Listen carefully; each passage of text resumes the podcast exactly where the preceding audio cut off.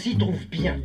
Mais ne croyez pas que c'est un repère Dans d'alcoolique. un coin pourri du pauvre Paris, sur une place, une espèce de fée d'un vieux bouge a fait un palace. Hello, bienvenue au Tarot Bistrot. Je suis ton hôtesse Pauline aka l'arcaniste, tarologue créative et passionnée. Dans ce podcast, seul ou avec mes invités, on plonge au cœur du tarot à la bonne franquette. On va parler intuition, créativité, introspection et bien d'autres choses. Alors serre-toi un verre, assieds-toi à notre table et laisse-toi porter par les arcanes. C'est l'heure de l'apéro. Je t'en ai pas encore parlé, mais dans les arcanes majeures du tarot, on peut observer trois septénaires. Bah ouais, 3 x 7 égale 21. Premier septénaire commence au battleur et s'achève avec le chariot. Il représente le début, le début de la vie, le début d'un projet, le début d'une aventure. On parle des choses concrètes de la vie, des choses rationnelles. Pour te faire un résumé, on retrouve le battleur qui a toutes les cartes en main pour démarrer, la papesse qui absorbe tout ce dont elle a besoin, l'impératrice qui nous apprend à être responsable, l'empereur qui inculque la patience et la persévérance, le pape qui nous invite à nous connaître encore mieux, les amoureux qui nous proposent de nous connecter aux autres, et le chariot. Mais que nous raconte au juste la lame qui clôt ce premier septénaire? De ce à quoi on peut aspirer quand on conjugue toutes les lames précédentes. Tu l'auras compris, pour ce nouvel épisode de Tarot Bistro, on va parler réussite, accompagné par les énergies du chariot qui n'a peur de rien. Mais avant tout, la barmette te propose aujourd'hui du diesel, mais pas la pompe. Quant à la DJ, on ne l'arrête plus. Now shut up and drive. drive, drive, drive. Shut up C'est un jeu de tarot sous la main, fais pause et sors le chariot de ton deck, et sinon, fie-toi à moi. Il me semble que tout le monde dans la vie aspire à la réussite. Enfin, ça, c'est ce que je croyais avant. Mais c'est un peu plus compliqué que ça. J'ai rencontré dans ma vie un tas de personnes qui étaient avides de réussite et j'appelle ça l'ambition. L'ambition. Ce mot est tellement diabolisé dans certains endroits et surtout dans les domaines de la spiritualité. Et pourtant, l'ambition, c'est juste le fait de vouloir réussir dans ce que l'on entreprend finalement. En fait, la réussite, c'est propre à chacun, chacune. Je pense pas que deux personnes auront la même vision de la réussite. La réussite euh, professionnelle et la réussite personnelle, du coup, parfois ça va pas ensemble. Et c'est pas toujours. euh, Ouais, parfois ça va pas toujours ensemble. Bon, en tout cas, euh, la réussite tout court, on va dire, c'est d'avoir un équilibre entre justement les deux, d'être bien dans ta vie et dans ton présent, sans toujours être en train de courir après ce qui peut arriver. Pour moi, la réussite, c'est euh, atteindre les objectifs que je me suis fixés moi et être bien dedans. Réussir, c'est gagner.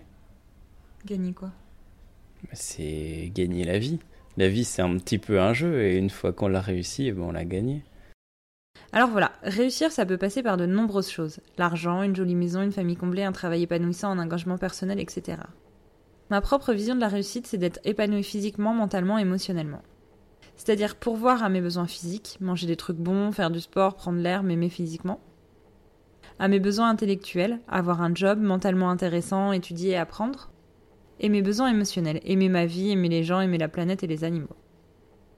Ça paraît un peu cucul à praline comme ça, hein mais c'est ce qui fait la réussite pour moi. Et même si quand on atteint cette réussite, on voudrait bien toujours un peu plus, et c'est normal, on est humain, on a déjà une bonne base pour kiffer sa vie. Aline Bartoli de The Bee Boost parle d'une mesure d'objectif en entreprise qu'elle nomme le BMW pour bien, mieux, waouh. En fait, on part du principe qu'en entreprise, on pose des objectifs, et au lieu de s'en donner qu'un, on peut s'en poser trois. Un qui te satisfait, le bien, un qui est idéal, le mieux, et un qui dépasse largement tes attentes, le waouh. Laisse-moi te dire que cette méthode BMW est adaptable à autre chose que l'entrepreneuriat. Puisque tu peux également te poser des objectifs de vie. Parce que oui, la formule de la réussite, comme le dit Corinne Morel dans son livre Le Tarot Développement, c'est objectif plus méthode égale réussite. Sans objectif, c'est l'errance, on ne sait pas où on va. Et sans méthode, impossible d'atteindre cette réussite finalement. Puisque la réussite est un concept personnel, les objectifs aussi et la méthode tout autant. Les limites qu'on se pose ou qui nous retiennent sont tout aussi personnelles. Et c'est quand on se pose trop de limites qu'on s'assure de ne jamais atteindre la réussite. Souvent par peur, consciente ou pas, de réussir. Oui, ton cerveau peut carrément boycotter ta réussite, même si tu ne sais pas par peur de faire des choses qui te sortent de ta zone de confort, ou bien simplement parce qu'on a plus ou moins intégré que réussir dans la société c'est mal.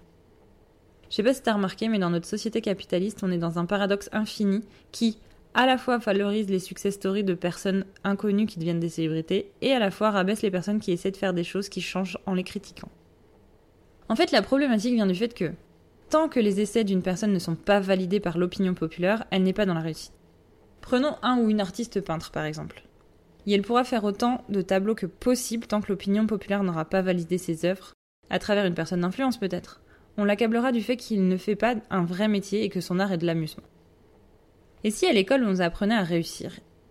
Et si on nous donnait les clés pour créer nos objectifs de vie, trouver une méthode pour les atteindre et ainsi réussir? Et si on arrêtait de valoriser uniquement les personnes qui ont réussi financièrement au profit des personnes qui réussissent d'autres façons? Et si en fait, la réussite n'avait pas qu'un seul et unique visage, aux allures de petites familles riches dans un pavillon avec deux enfants bien peignés et un labrador C'est là le gros souci encore une fois, c'est qu'on ne montre qu'un seul chemin. Alors que, je t'apprends rien, la vie c'est que de multiples chemins. Il y a quelques années, j'ai lu un livre qui a complètement chamboulé ma vie, et c'est très certainement grâce à cette lecture que je suis ici aujourd'hui.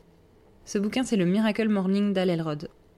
En gros, le mec n'a pas eu de bol dans sa vie, un jour il a subi un sévère accident qui l'a envoyé à l'hôpital pendant plusieurs semaines.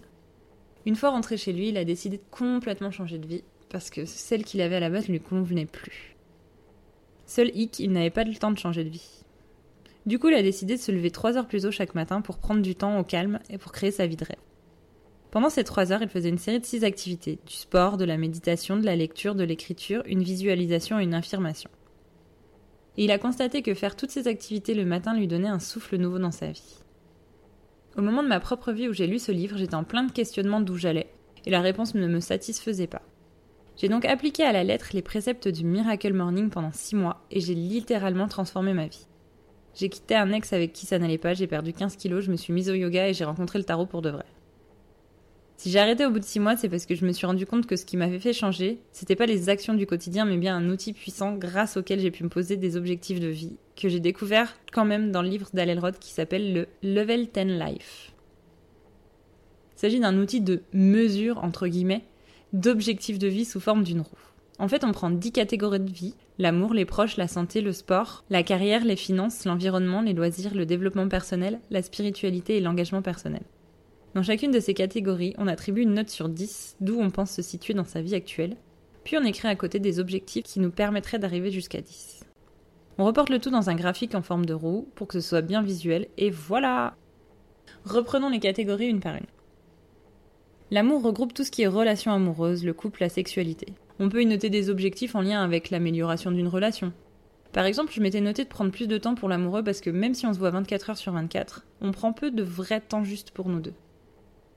Les proches, ça correspond à toutes les relations qu'on a avec sa famille et ses amis les plus proches. Là, tu peux y caser tout ce que tu veux tant que ça concerne ces personnes-là. Par exemple, quand je suis venue vivre dans les Alpes, je m'étais noté comme objectif de rencontrer des personnes pour me faire un cercle d'amis ici. Pour ce qui est de la santé et du sport, je suis pas sûre d'avoir besoin de te faire un dessin. Hashtag manger bouger. Pareil pour la carrière, on parle de vie professionnelle mais hors finance puisque c'est la catégorie suivante. Ensuite, on trouve l'environnement. Et j'aime bien cette catégorie parce qu'elle regroupe non seulement le lieu de vie, I mean global, mais le lieu de travail. En gros, tes objectifs ici sont autant pour le pays, la ville où tu habites, que la déco et le confort de ta maison, que l'aménagement de ton poste de travail. Et je trouve ça chouette parce qu'on peut effectivement avoir des goals d'environnement aussi petits que mettre une plante dans son salon, ou changer ses draps de lit, que déménager à l'autre bout du monde. Les loisirs, ça parle pas forcément de trucs en groupe ou chéro, mais aussi de lecture, de dessin, en tout cas pour moi. Bref, de tout ce qu'on a envie de faire pendant son temps libre. Pour ce qui est du développement personnel, à mon sens, c'est tout ce qui peut t'aider à devenir une meilleure version de toi-même. Mais comme c'est toi qui poses ces objectifs, c'est sans pression puisque tu choisis cette version. Et là, ça peut passer par tout un tas de choses différentes. Pareil pour la spiritualité finalement. Enfin, l'engagement, qui est un point très important aussi, parle de causes qui te tiennent à cœur, de valeurs que tu veux défendre, de moyens de t'éduquer sur des sujets sensibles, etc. Perso, dans cette catégorie, j'ai mis comme objectif de donner mon plasma au moins 4 fois par an, de lutter pour les droits des minorités et pour protéger l'environnement. En vrai, toutes ces catégories sont données à titre indicatif puisque tu n'es pas obligé de te poser des objectifs partout. Bah oui, parfois les objectifs ça fout la pression et c'est pas cool. D'où l'intérêt d'avoir un outil qui t'est propre. Ici, je ne fais que te parler de ce qui fonctionne pour moi et je sais pertinemment que je ne suis pas la majorité. Pour conclure cet épisode, j'ai envie de te demander, c'est quoi pour toi la réussite? Et tu te situes où sur ce chemin? Est-ce que tu peux me faire une liste de 50 réussites dans ta vie, aussi petite soit-elle si t'as des questions ou des choses à dire à propos du sujet du jour, n'hésite pas à m'envoyer un petit mail, message, vocal ou ce que tu veux. Je serais ravie d'en discuter avec toi. En attendant, si cet épisode a mis des étoiles dans tes yeux, tu peux m'en donner 5 sur ta plateforme d'écoute favorite. On se retrouve dans deux semaines avec un épisode basé sur les énergies de la force. À bientôt, Tarot Bistro Mais on finit jamais d'étudier le tarot, c'est comme la médecine. C'est quoi pour toi la réussite? C'est Michel. Michel du 5-6, dédicace à tous mes rageux. La réussite.